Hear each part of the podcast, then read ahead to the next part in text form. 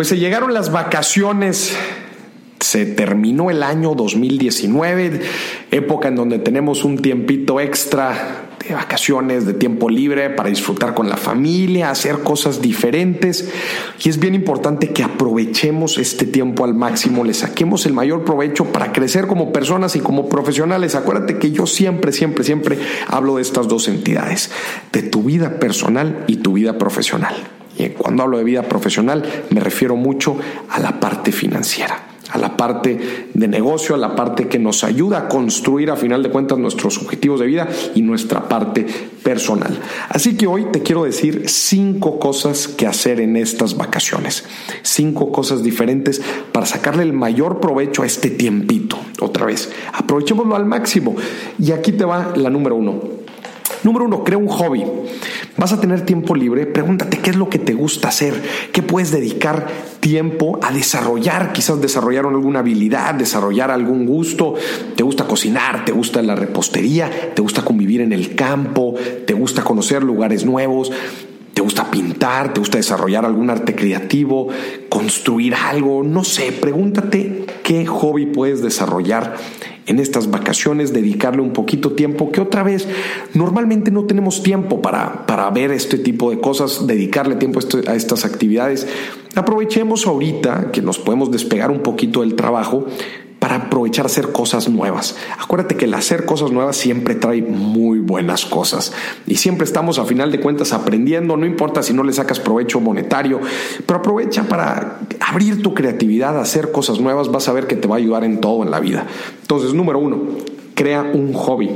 Dos, Convive más con las personas que quieres. Despéjate tantito del trabajo. No tienes todo el tiempo que estar trabajando. No importa si te gusta mucho lo que haces como yo.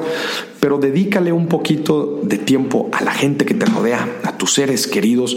Convive con ellos. Despéjate. Esto también te va a ayudar a que el próximo año empieces con todo. Empieces con el pie derecho. Empieces empoderado para esto necesitamos despejarnos, convivir con la gente que queremos. Nunca olvides la convivencia y el agradecer a la gente que te rodea, que te da su amor, que te da su cariño.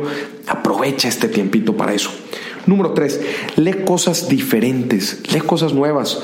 Oye, cómprate una revista, aprende de algo distinto que quizás no se relaciona mucho con, con tu trabajo. Oye, si tú te dedicas a la industria, no sé, de de los maquinados, del metal, de la industria, pues dedícale tiempo a otra cosa, dedícale tiempo a aprender sobre pintura, aprender sobre arte. Tú crees que no se relacionan una con otra, pero claro que se relacionan y vas a ver que vas a poder hacer interacciones entre dos conocimientos muy interesantes. Así que lee sobre cosas distintas, aprende sobre cosas distintas. Cuatro, aprende algo nuevo puedes escuchar un nuevo podcast, ya estás escuchando Dimes y Billetes, o, ver contenido hoy las redes sociales nos permiten, nos permiten conocer de muchísimas cosas distintas. Así que te recomiendo que en este tiempo que tienes de vacaciones lo dediques a aprender cosas nuevas.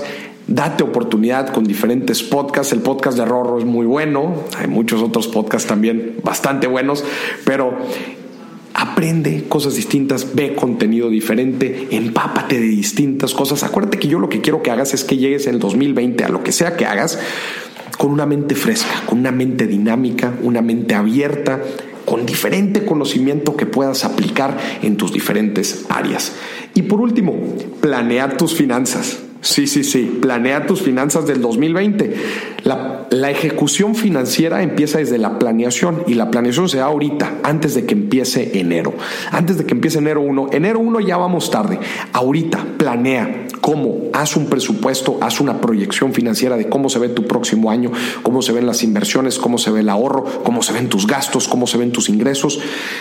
Y una cosa es planear cómo se ve y otra cosa es planear cómo quieres que esté. Y esto te va a ir moviendo, tomando decisiones a lo largo del año para encaminarte a donde quieras estar.